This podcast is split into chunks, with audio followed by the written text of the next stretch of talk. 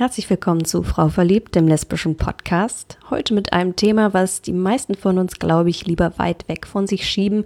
Dabei betrifft es uns alle und deswegen reden wir da heute mal drüber. Und zwar geht es heute um den Tod. Es gibt Menschen, die sich jeden Tag in ihrem Alltag mit dem Tod auseinandersetzen und Julian Heigl aus Berlin ist einer davon, denn er arbeitet als Bestatter. Sein Bestattungsunternehmen Thanatos hat sich unter anderem darauf spezialisiert, auch Beerdigungen für LGBT-Personen auszurichten. Wir sprechen jetzt ein bisschen darüber, worauf es dabei ankommt und auch, was der Satz Lesben sind auch im Tod oft noch unsichtbar zu bedeuten hat. Ja, ähm, ein schwieriges Thema, aber ein sehr, sehr interessantes und ähm, ich sage einfach mal viel Spaß.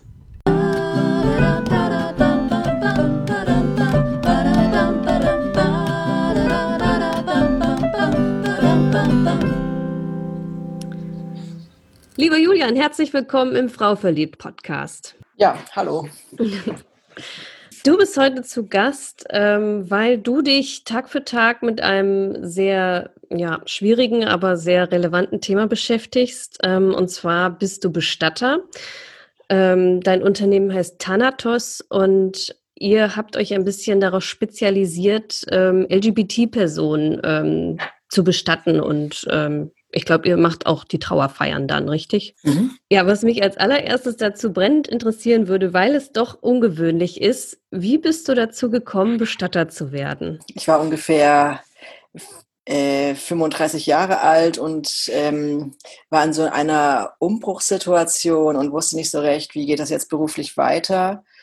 Und eine Freundin hat mir davon erzählt, dass es in Berlin einen alternativen Bestatter gibt und das fand ich spannend und habe mir dessen Website angeguckt. Und beim Angucken dieser Website äh, hat sich das Gefühl, oh, das, das Thema, äh, das, das hat was für, mit mir zu tun. Oder ich, es hat mich, hat mich berührt, dass man auf eine liebevolle Art und Weise bestatten kann. Das wusste ich nicht. Und in dem Moment, in dem ich mir diese Website angeguckt habe, hatte ich so ein Gefühl, oh, das könnte was sein, was mir, was mir liegen könnte oder was mir Spaß machen könnte. So habe ich mich an das Thema herangetastet und Praktika gemacht. Ähm, dann sehr schnell entschieden, ja, das möchte ich machen. Das, das ist es. Okay. Ähm, kannst du kurz für uns Menschen, die wir, die wir noch nicht so viel Ahnung haben, sagen, ähm, was alles so deinen Aufgabenbereich umfasst? Ich werde angerufen, meistens von äh, Menschen, die einen nahen Menschen verloren haben und sagen, wir brauchen jetzt einen Bestatter gerade wenn in dem meistens einige Stunden nach dem Tod werde ich angerufen. Bestatten bedeutet im Endeffekt einen Toten, einen toten Körper oder dessen Asche unter die Erde zu bringen oder an einen Ort zu bringen, wo die letzte, der, der letzte Ruheort, die letzte Ruhestätte sein soll. Das alles bedeutet Bestatten und alles, was davor kommt und dazwischen ist, bedeutet Bestatten. Also zum Beispiel könnte das das Abholen des Toten sein oder das Ankleiden des Toten und Waschen und gemeinsam in den Sargbetten.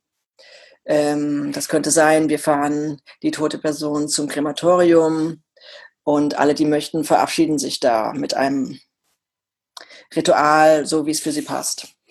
Ähm, es müssen auch einige Sachen organisiert werden, zum Beispiel, wo soll die Beerdigung stattfinden, wie viele Leute sollen da kommen was soll bei dieser Trauerfeier, bei dieser Beerdigungsfeier geschehen? Gibt es da Essen? Äh, gibt es da einen Film? Äh, singen wir gemeinsam? Wer spricht, wer spricht nicht, etc. Das sind also das sind alles Bestatteraufgaben und noch viel mehr. Also es ist ein sehr abwechslungsreicher Beruf, ähm, bei dem man vor allen Dingen ähm, die Zugehörigen oder Angehörigen darin begleitet, ihre liebsten Menschen zu bestatten. Ja. Ähm, gerade als du erzählt hast, wie du überhaupt dazu gekommen bist, hast du gesagt, ähm, du hast dich auch angesprochen gefühlt von ähm, der Möglichkeit, äh, liebevoll bestatten zu können. Ähm, kannst du kurz einmal erläutern, was das heißt? Mm, ich hatte vorher eigentlich gar keine richtigen Vorstellungen, was Bestatten bedeutet. Und ähm, als Kind dachte ich immer nur, ich will auf keinen Fall irgendwas damit zu tun haben. Und ähm, auf dieser Website habe ich dann gelesen, ah, es ist also möglich, dass man Abschied nimmt und dass man sich dem toten Körper nochmal zuwendet und dass man diese ganzen Schritte, die ohnehin geschehen, dass man die als Zugehöriger auch ganz bewusst miterleben kann und dass man auch ganz viel tatsächlich selber machen darf. Das war mir völlig unbekannt.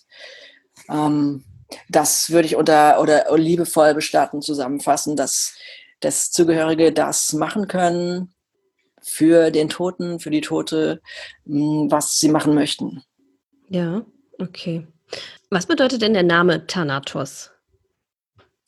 Thanatos ist der Name meines Unternehmens, den tatsächlich eine Freundin vorgeschlagen hat, als wir so gebrainstormt haben, wie könnte denn diese Firma heißen. Ähm, Thanatos ist der griechische Gott aus der griechischen Mythologie und er es ist der Tod oder auch der sanfte Tod. Hat mir gut gefallen. Ja. Mm. Und was jetzt ja ähm, Thanatos auch irgendwie so besonders macht, ist, dass ihr ähm, quasi darauf ja euch auch fokussiert habt, ähm, Beerdigung für LGBT-Personen anzubieten und euch darauf zu spezialisieren. Ähm, woher kommt das? Es steht so groß auf der Website, ähm, weil unser Team aus queeren Leuten besteht ähm, äh, und weil ähm, wir das Gefühl haben, dass wir da was die Thematik betrifft, vielleicht nochmal aus eigener Perspektive auch nochmal sensibler begleiten können als andere. Ja, inwiefern braucht es denn eine sensible Begleitung ähm, bei LGBT-Personen? Gibt es da bestimmte ähm, Probleme oder auch einfach Herausforderungen, die sich ähm, bei der Bestattung von ja, queeren Personen ergeben? Ich glaube, erstmal ist es wichtig, was in so einer Begegnung, wenn man es da mit jemandem zu tun hat, der sagt, ja, ich weiß, ich weiß, was du meinst und du musst mir das nicht erklären, weil das, das kenne ich alles auch. Ne? Also mhm. wenn Menschen sagen, ähm, meine Freundin, ach so, das ist übrigens, das ist meine Lebensgefährtin und wenn ich nicht erstmal irgendwie eine halbe Stunde, wenn erstmal eine halbe Stunde von, davon ausgegangen wird, dass das gute Freundinnen sind oder so. Ja? Mhm. Es gibt vielleicht auch eine Sensibilität in Bezug auf, ähm, wie ist es, ähm, in, in welchem Geschlecht wollt, wollt ihr angesprochen werden? Was sind eure Pronomen? Ähm, ist dir schon mal in der Arbeit begegnet, ähm, dass es ähm, dass es Herausforderungen in der, in der, in der ganzen Trauerarbeit oder Bestattungsarbeit mit LGBT-Personen gab, wie zum Beispiel, kann ich mir vorstellen, ähm, weiß nicht, dass dir, dass dir eine Trauernde ähm, sich dann an dich richten und quasi gerne möchten, äh, dass dieser Teilbereich des Lebens des Verstorbenen äh, nicht angesprochen wird, zum Beispiel. Oder ja, ich weiß nicht, ist dir sowas schon mal begegnet? Dass dieser Teilbereich nicht angesprochen wird. Ja. Oder dass du, dass es vielleicht mehrere Lager unter den ähm, Trauernden Ach so, ja, das mit den Lagern ist äh, tatsächlich ein wiederkehrendes Thema oder Problem. Ähm, wenn Leute explizit die Queerness äh, ausklammern wollen, dann kommen sie wahrscheinlich nicht zu mir. Ja. ja. ähm, äh, was wir, was aber was oft äh, als Problem da ist, dass es, ähm, dass es ein eine Verwandtschaft oder eine Herkunftsfamilie gibt, die ganz andere Vorstellungen hat, wie diese Bestattung gestaltet werden soll, als ähm, die Menschen, die vielleicht mit der Person zusammenleben und mit ihr mehr verbunden sind. Das, das haben wir oft als Thema. Und ähm, davon sind einfach viele LGBT äh, Personen betroffen. Ja, dass es da, dass es da Differenzen gibt. Ja. Ja. Dann ist es ähm, zum Beispiel total wichtig, ähm, die getrennten Lager. Ähm, leider lässt sich das nicht immer so harmonisch verbinden, äh, wie man sich wünschen würde. Und ähm, was sozusagen Konflikte, die im Leben da waren, die lassen sich meistens dann auch nicht auf der Beerdigung lösen. Im Gegenteil. Mhm. und da ist es zum Beispiel gut, wenn man die Lager auch ähm, getrennt bestatten lässt, ja, dass man die ganzen Termine, die es gibt, verschiedene Abschiednahmen tatsächlich getrennt macht und die dann so jeweils unterschiedlich gestaltet, dass alle Leute, die um diese Person trauern, auch ähm, nach ihrer Art trauern dürfen. Das, das geht ja und das dürfen sie auch. Und gleichzeitig ist es wichtig, ähm, die, die tote Person nicht aus dem Blick zu, zu verlieren so und zu gucken, wie, was ist eigentlich aus deren, aus der Perspektive jetzt das Richtige. Ja. Hm. Ich weiß, jetzt kommt eine herausfordernde Frage. Ähm, und zwar steht auf eurer Homepage, ähm, Lesben sind auch im Tod oft unsichtbar. Und als ich das gelesen habe, äh, bin ich natürlich daran hängen geblieben und äh, musste drüber nachdenken. Ähm, kannst du uns so ein bisschen ähm, erklären, was, was die Aussage dahinter ist? Das bezieht sich ähm, auf die grundsätzliche Unsichtbarkeit, insbesondere von älteren Lesben, ähm, wo es lange so von außen den Blick gibt, ach, das sind so, das sind so gute Freundinnen oder das ist keine richtige Familie ähm, oder sind so kinderlose Frauen. Ich hätte mir das jetzt auch so erklärt. Also, dass das ist, ja, ist manchmal nur so ein Eindruck und wird auch, glaube ich, weniger immer mehr. Aber ähm, ich glaube, lange Zeit war doch Homosexualität immer stark einfach mit Männern verbunden. Ne? Also das war immer irgendwie ja. viel sichtbarer. Ähm, als, als Frauen, die halt auf Frauen standen. Und deswegen also, habe ich das ich auch glaube, irgendwie so. Ja. Wenn, wenn ich sage, ich bin ein queerer Bestatter, dann denken immer alle Leute, wir machen so super schwule, schwuppige Bestattung, was wir übrigens auch machen. Aber ja. das ist ein Teil von queerer Bestattung. Ja. Ähm, es gibt auch ähm, 75-jährige Lesben, die ähm, in ihrem Freundinnenkreis beerdigt werden, ähm, die dann vielleicht ähm, zusammen eine ganz andere Ästhetik haben. Das macht diese Bestattung aber nicht unqueer. Ja. Ja. Ja. Äh, du hast gerade gesagt, ihr macht auch so super schwule Beerdigungen. Wie habe ich mir das vorzustellen? Wie, wie zeichnen die sich aus? Äh, ja, ich glaube, das ist, es gibt durchaus ähm, das Klischee, dass Leute, ähm, dass Leute irgendwie sehr viel Mut haben, am Ende da nochmal auf ihre Art richtig auf die Kacke zu hauen und ähm, Champagner am, am Sarg haben wollen oder so. Ja, das ja. Oh. Kann man auch machen. Das ist auf jeden Fall eine ganz andere Art von Beerdigung, als man so erstmal so sich vorstellt. Ne? Eigentlich denkt man immer an alles schwarz, alle, alle weinen und Wobei sich das jetzt auch schon im Mainstream geändert hat, zumindest in Berlin. Klar gibt es auch noch konventionelle Bestattungen, die so eins zu eins austauschbar sind, aber ich glaube, viele Leute ähm, pflegen oder haben den Anspruch, irgendwie die Bestattung individuell und passend zu gestalten und finden dann das, was für sie richtig ist. Und das kann die Farbe der Kleidung sein, ähm, kann aber auch sein, man steht zusammen und hält sich an den Händen und ähm, oder äh, eine Bestattung kann auch so eine Art Punkkonzert sein. Also es ist, ja, es ist sehr unterschiedlich, ähm, was dann das Richtige für Menschen ist. Ja. Ähm, mir schoss gerade durch den Kopf, ich weiß es gar nicht, aber das weißt du wahrscheinlich. Ähm, gibt es auch so ähm, Friedhöfe oder halt letzte Ruhestätten, die sich speziell an queere Menschen richten?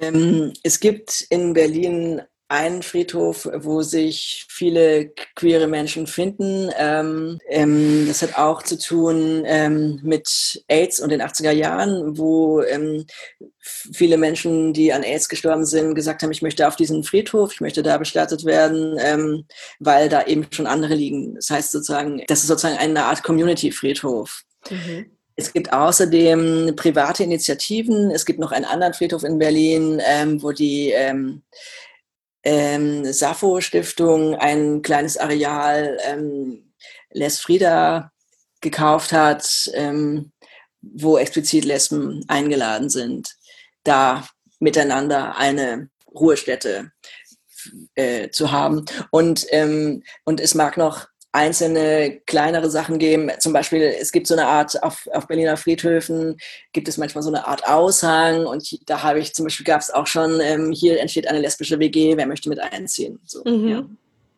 Also das, was durchaus in den Wohnungen gelebt wird, das ähm, gibt es, kann man auch auf dem Friedhof sehen. Und gerade diese Idee von Friedhofs-WG ähm, ist vielleicht schon auch was Community LGBT-spezifisches. Ja. So zumindest erlebst du das so in Berlin, ja.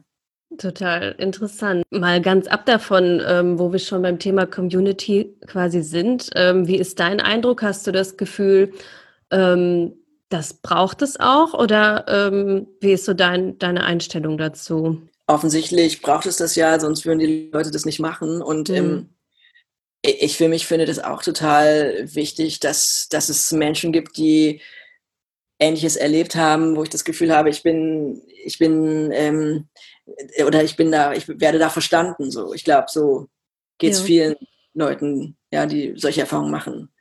Ähm, braucht es das? Es gibt auch Leute, die sagen, ist doch total egal, ich liebe, wen ich will und der Rest ist mir egal und das braucht es nicht. Ähm, und es gibt Leute, die sagen, ja, für mich ist so eine Community wichtig. Ja. Mhm. Kommen wir doch mal zu, zu dir persönlich. Ähm, du bezeichnest dich auch als queer. Ähm, wie verlief denn dein Weg zum Coming Out? Die meisten Leute, ähm, habe ich neulich gelesen, ähm, haben das Gefühl, dass sie ein spätes Coming Out haben, egal wann das war. Ähm, das Gefühl habe ich auch, obwohl ich war Anfang 20, ja. Mhm. Ähm, ja, mein Coming Out war ein schwieriges Coming Out. ich komme aus einem katholischen Milieu. Im Nachhinein ist man immer schlauer und denkt, ach, das wäre doch auch schon mit 15 gegangen, aber mhm. offensichtlich ist es nicht, ging es nicht, ja, oder so. Bei mir war es anders.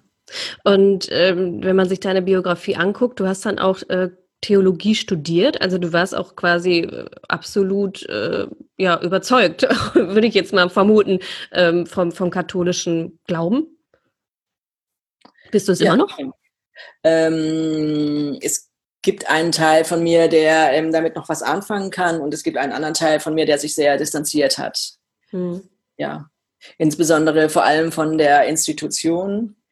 Ähm, und dann ist es natürlich schwierig, mit einer Distanz zur Institution noch ähm, trotzdem ganz aktiv den Glauben zu leben. So, das ist, das ja. fällt so ein bisschen auseinander. Ja, ja, es ist auch super schwierig. Ne? Also ich, ich frage mich ja manchmal, warum äh, die katholische Kirche auch angesichts der schwindenden Mitgliederzahlen nicht langsam so ein bisschen mal aufbricht und sich öffnet, auch für andere Lebensmodelle. Ja, keine Ahnung. Ja, früher äh, war da immer noch so, so viel Hoffnung bei mir dabei und ich dachte, das, das wird sich doch bald mal ändern. Und je, da habe ich jetzt irgendwie das Gefühl, ach, ich glaube, diese 300 Jahre habe ich jetzt keine Lust mehr zu warten. So, ja. Ja, kann ich verstehen. Glaubst du an ein Leben nach dem Tod? Ähm, ich, ja, ja, ich würde es mir wünschen, dass hm. es weitergeht. Hat sich durch deine, deine Arbeit und dein, dein tägliches ähm, ja, Leben mit dem Tod irgendwas an deinem Verhältnis oder deiner Einstellung zum Tod verändert? Ja, es hat sich viel verändert. Also einmal sehe ich fast täglich, wie schnell es zu Ende gehen kann und wie auch Leute, die noch nicht alt sind oder wo man das Gefühl hat, das Leben ist eigentlich noch nicht vollendet oder voll, dass die auch sterben. Auch junge Menschen, auch sehr junge Menschen und auch mittelalte Menschen, wo man das Gefühl hat, ey, du hast doch eigentlich noch 30 Jahre zu leben und das ist doch viel zu früh. Also ich merke, wie kostbar das ist, auch wie unglaublich schnell das von Diagnose zu, zum Tod zum Teil gehen kann. Also es können sechs Wochen dazwischen liegen. Ähm, das macht es natürlich auch kostbar. Jeder Tag, den man einigermaßen gesund lebt, der ist, ist auch ein Geschenk. Ja? Und ähm, das andere, was sich auch stark verändert hat, ist der Blick auf, ähm, auf Sterbende oder auf Sterben an sich in meinem Beruf kriege ich gar nicht so viel Sterben mit, weil ich ja tatsächlich erst einmal angerufen werde, wenn es, oder meistens, nicht immer, aber oft, wenn es geschehen ist, wenn der Tod schon eingetreten ist. Das heißt, ich bin gar kein Experte im Sterben oder im Begleiten von Sterbenden. Trotzdem ähm, ist es eigentlich fast immer meine erste Frage im Gespräch. Was ist in den letzten Tagen und Wochen geschehen? Und ich kriege viele Erzählungen. Und ähm, ich habe auch, ähm, oder ich kriege auch immer wieder mit, dass Sterben, wenn es gut läuft, in dem Sinne noch eine erfüllende, lebenswerte Zeit sein kann und vor allen Dingen auch eine wichtige Zeit für die Zugehörigen und für die Person selbst. Mhm.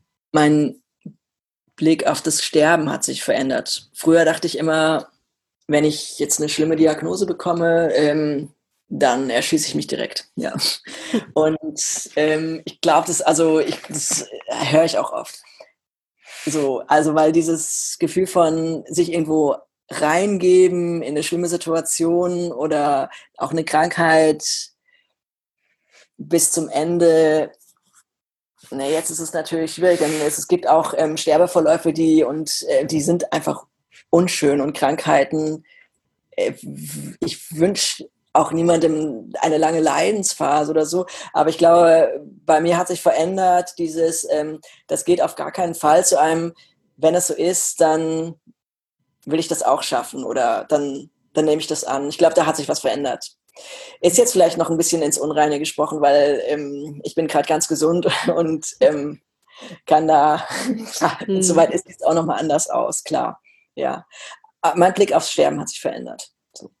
Und das mag auch, den Bogen will ich noch äh, drehen, das mag auch damit zusammenhängen, dass ich ähm, auch schon schönes Sterben im Hospiz erlebt habe oder davon erzählt bekommen habe, wo Leute, wenn sie ins Hospiz gehen, das heißt, dann haben sie diese Diagnose und ähm, dann wird auch nichts mehr gemacht, außer dass ihnen die Schmerzen äh, sozusagen erleichtert werden, dass sie palliativ behandelt werden.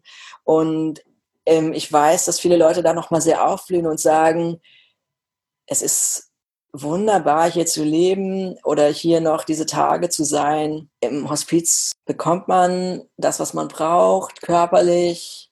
Ähm, es sind immer Leute da, die einen begleiten und der ganze Krankenhausstress und diese ganze, wie geht das jetzt mit der Pflege und wie geht's weiter, der darf von den Leuten auch abfallen. Und das ist jetzt ein Plädoyer fürs, fürs Hospiz oder fürs palliativ begleitete, gut begleitete Sterben. Und ähm, das zu erleben mag auch eine Gnade sein. So. Ja. Ähm, ja, ich fand, fand, jetzt was, alles, was du so gesagt hast, das hat irgendwie so eine, so eine beruhigende Wirkung bei so einem Thema, was ja auch durchaus, ähm, ja, auch einfach schwierig ist, ne? Ähm, ja, also ähm, die Gefahr ist immer, dass ich, dass ich sage, dass ich das auch schön rede. Ähm, es gibt auch Situationen, da kann man sagen, ey, es ist einfach es ist jetzt einfach scheiße, ja. Mhm. So eine Herausforderung in meinem Beruf ist, ähm, in diesen Situationen, die einfach schlecht sind, auch ähm, zu gucken, was können wir an dieser Stelle gut machen oder ähm, zum Beispiel tut es tatsächlich den meisten Zugehörigen total gut, wenn die ihre Toten nochmal sehen und auch sehen, in was für einer Ruhe die sind. Ja, und wie zum, ja, wie schön die zum Teil auch sind und wie in, in ja, ich sage immer, diese, wie, wie sehr die in Frieden sind, wenn sie dann, wenn sie dann gut so richtig angezogen sind, wieder in den äh, Kleidern, die sie gerne gemocht haben.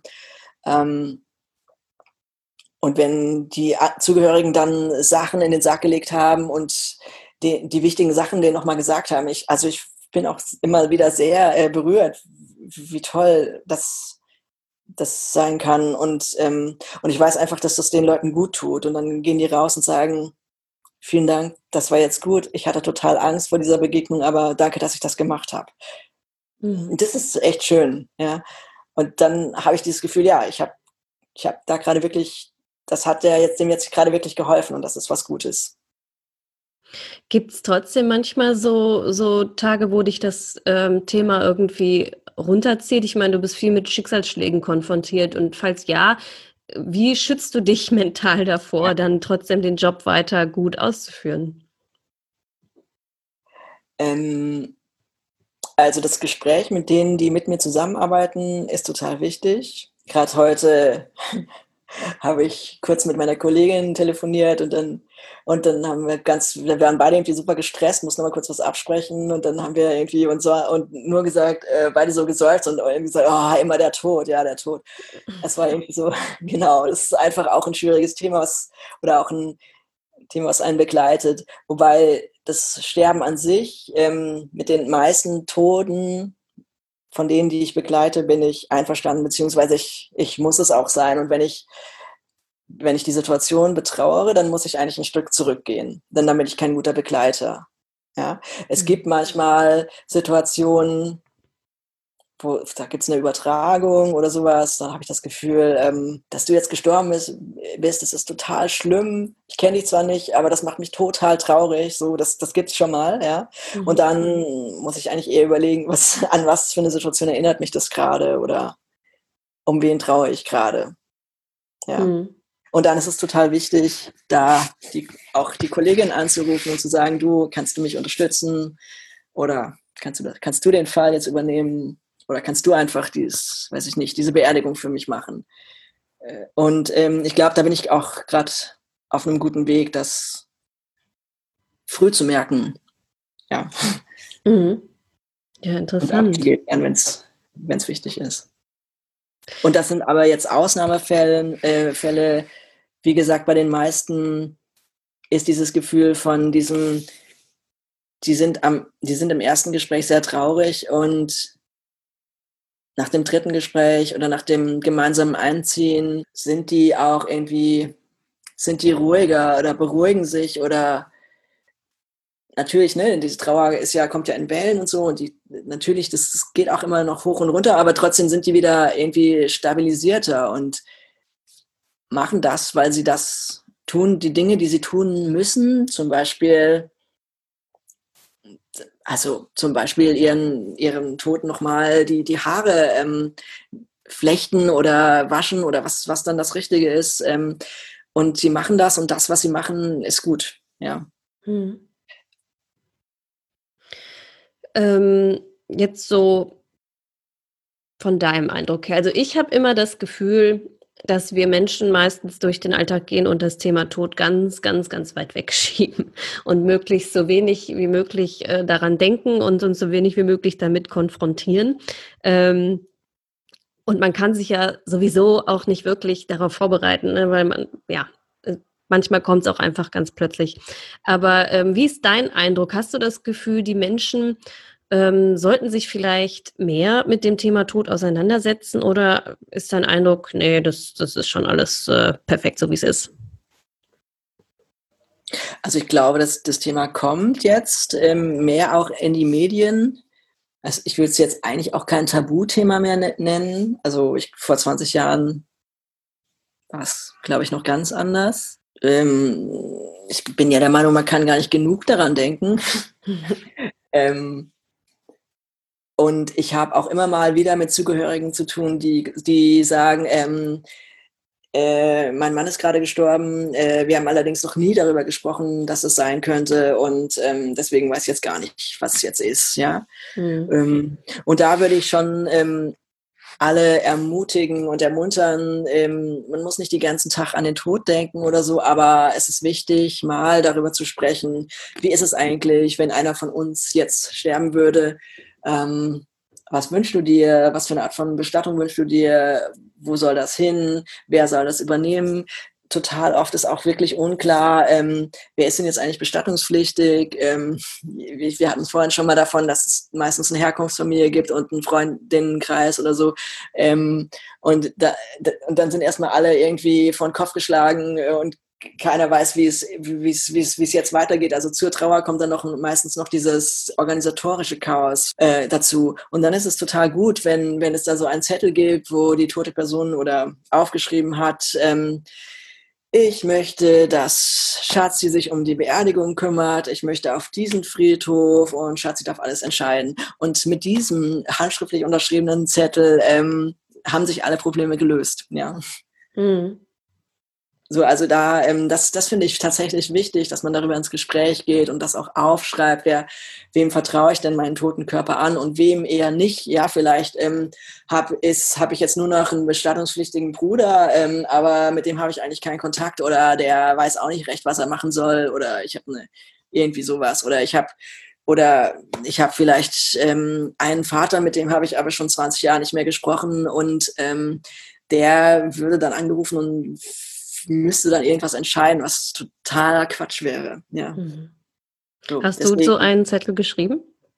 Ich habe so einen Zettel geschrieben und auf meiner Homepage sind so ein paar Fragen, die man miteinander sich stellen könnte. Mhm. Ähm, und ich würde, ich wirklich, ich schlage das jedem vor. Auch, auch Leute, wo die sagen, ach, das ist doch alles bei uns, ist alles harmonisch. Das, das kann ja sein. Es ist trotzdem gut, ähm, wenn man dann nicht noch anfangen muss zu überlegen, wie, wie geht denn das jetzt und wo ist denn, wo ist denn hier ein Friedhof oder was gibt es denn für Möglichkeiten? Mhm. Ja. Ähm, man muss nicht alles bis ins Detail durchplanen, ähm, aber schon mal so eine Richtung vorzugeben, was man sich selbst vorstellen kann, finde ich wichtig. Es könnte auch sein, dass man sagt, ähm, ich vertraue meiner Partnerin alle Entscheidungen an und ich schreibe das auf und, und dann ist es so. Und dann kann die Partnerin dann immer noch entscheiden, was ist denn jetzt das günstigste? Oder nicht das billigste, sondern das, was passt denn jetzt für uns oder für mich. Ja. Mhm. Also ich bin fast immer schon ähm, peinlich berührt, wenn Leute sterben, die sind 95 und nie hat jemand das besprochen, weil man darf ja über den Tod nicht sprechen, dann, dann kommt da was. Ja, es, gibt dazu, dazu, es gibt dazwischen natürlich keinen Zusammenhang. Ja. Nee. Und ähm, also ich, ich finde es wichtig, gut, ich denke, der Punkt ist klar geworden. Ich finde es wichtig, dass man darüber ins Gespräch geht. Ja. ja. Ja, da finde ich äh, gut, ähm, ja, dass wir das auch nochmal so ausgeführt haben. Also ich, ich persönlich bin selber auch so, dass ich das Thema total gerne weit wegschiebe, obwohl ich natürlich weiß, dass es äh, wichtig ist. Aber ja, äh, vielleicht äh, werde ich mir jetzt, nachdem wir darüber gesprochen haben, auch äh, Gedanken über den, den Zettel machen. Trotzdem hast du ja einen Bestatter in deinen Podcast eingeladen, ja. genau. ähm, ja, cool. Ähm, dann würden wir jetzt auch schon zu den drei Schlussfragen kommen. Ähm, die erste ist immer, hast du eine Empfehlung für einen Film oder eine Serie oder ein Buch mit LGBT-Thematik, ähm, welches du empfehlen würdest? Könnte auch vielleicht was zum Thema Tod sein, falls dir da was einfällt. Nukan, die Kunst des Ausklangs, ist ein schöner Film über einen japanischen Bestatter. Viele mhm. mögen ihn noch kennen. Ja. Ich kenne es noch nicht. Ein Klassiker unter alternativen BestatterInnen, würde ich sagen. Okay. Muss ich dann auch mal googeln. Ja, hat nichts mit LGBT zu tun. Ja, egal, wo wir eh beim Thema Tod gerade waren, passt das auch gut. Zweite Frage. Wenn du jetzt etwas auf der Welt verändern könntest, was wäre es? In Bezug jetzt mal auf Bestattung geantwortet, ja. Äh, ich würde ähm, in Deutschland tatsächlich den Friedhofszwang aufheben. In Deutschland sind Zugehörige verpflichtet, die Urne auf einem Friedhof zu bestatten. Und ich würde Menschen wünschen, dass sie mit den Überresten ihrer liebsten Menschen das machen dürfen, was sie möchten. Mhm. In anderen Ländern geht das? Ja, in fast allen anderen Ländern geht oh. das, nur nicht bei uns. Ja. Okay. Ähm, und die dritte Frage. Bitte vervollständige diesen Satz. Anders zu sein bedeutet anders zu sein bedeutet auch, ähm, ja, vielleicht eine größere Perspektive zu haben. Mhm, das klingt schön. Ja, das nehme ich. Das gefällt mir. cool. Ja, damit, damit wären wir auch dann am, am Ende dieses Interviews. Ich danke dir sehr für den Einblick, den du uns gegeben hast äh, in, in deinen Beruf, aber auch überhaupt in, in die ganze Thematik äh, Tod und wie, wie man auch damit umgehen kann. Mhm. Ähm, ja, ich wünsche dir weiterhin ganz viel Erfolg ähm, und Freude an, an der Arbeit und ähm, ja, dass du dir auch irgendwie den Leuten, mit denen du zusammenarbeitest, auch irgendwie weitergibst, auch wenn das Thema schwierig ist. Ja, dann vielen Dank für dein großes Interesse und ja, dass du mich interviewt hast. Ich danke dir. Sehr gerne.